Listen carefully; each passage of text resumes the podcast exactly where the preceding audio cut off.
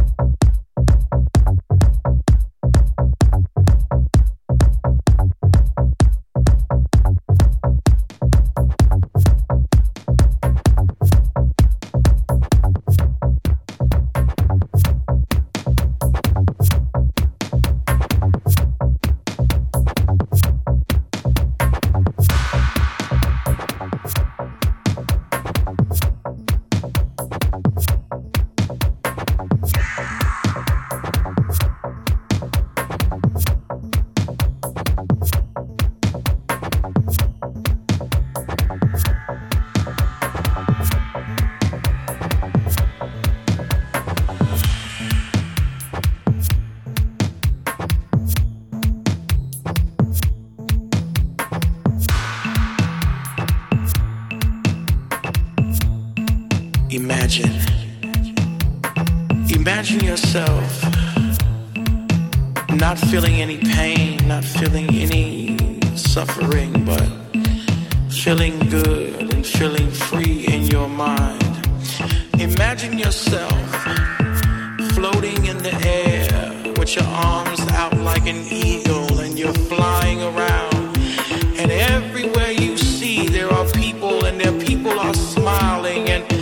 Everyone is having a good time and the people are loving one another, sharing with one another. Imagine a world where there's only peace, where there's no anger, where there's no hate, where there's no war. Imagine a world that is full of nothing but love and full of nothing but joy. This world is something that we